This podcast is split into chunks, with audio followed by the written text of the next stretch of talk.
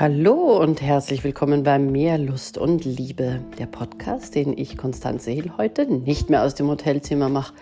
Ich bin zu Hause, trotzdem ist der Podcast wie immer unzensiert, ungeschnitten, live. Ja, gestern in der Folge Wann du laufen solltest, habe ich erwähnt, Lügen.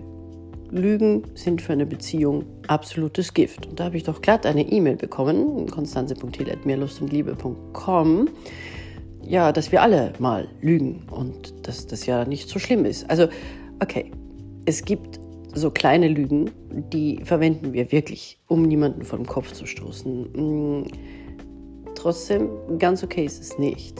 Es gibt eine Form, die okay ist, auf die komme ich gleich, aber schauen wir mal, was überhaupt unter Lügen fällt. Da gibt es mal die direkte Lüge, ja? Du hast du was mit ihr? Nein. Nein, also, also wie du darauf kommst, also wenn du so von mir denkst, ja, dann können wir es ja gleich beenden.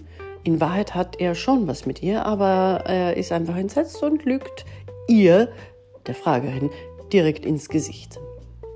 Dann haben wir die, das Verschweigen. Ja. Ähm, er erzählt es einfach nicht. Er lenkt ab oder sie, kann ja sie genauso machen, weil das Motto ist, was mein Partner nicht weiß, macht meinen Partner nicht heiß. Die dritte Form der Lüge ist das teilweise Versch Verschweigen. Ja? Hat es was mit dir? Ja, einmal. In Wahrheit waren es dreimal, fünfmal, siebenmal. Ja? Und das vierte Lügen ist das chronische Lügen. Das sind Menschen, die sich das in der Kindheit schon angewöhnt haben.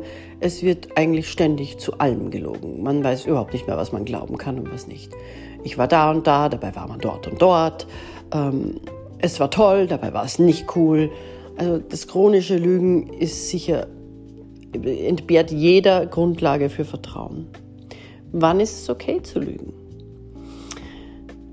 Naja, wenn sie zum Beispiel Geburtstag hat und man möchte sie überraschen und sie muss jetzt aus dem Haus, dann wird man nicht sagen, du, du hast Geburtstag, ich will dich überraschen, du musst gehen. Da wird man sich eine kleine Lüge einfallen lassen. Das ist auch völlig in Ordnung. Ja. Sonst ist es nicht in Ordnung. Und wenn es uns mal passiert, sollten wir uns aufrichtig und sofort beim Partner dafür entschuldigen. Ja? Weil, was ist das für eine Frechheit? Entschuldige mal. Zu sagen, was er nicht weiß, macht ihn nicht heiß. Ja? Wie unfair, jemandem keine Wahl zu geben, wie unfair, jemandem was teilweise zu verschweigen, chronisch zu lügen, jemanden direkt anzulügen. Warum ist es unfair? Weil man unter dem edlen Deckmantel von, ich muss sie ja schützen, weil sonst tut sie sich was an und sie hält das sonst nicht aus, ja, schützt man eigentlich nur sich selbst und seinen eigenen A. Ja, mag ich nicht, bin ich kein Fan von, stehe ich nicht dafür. Ähm, ich weiß, es gibt da draußen Seitensprungagenturen und, und, und, und, und.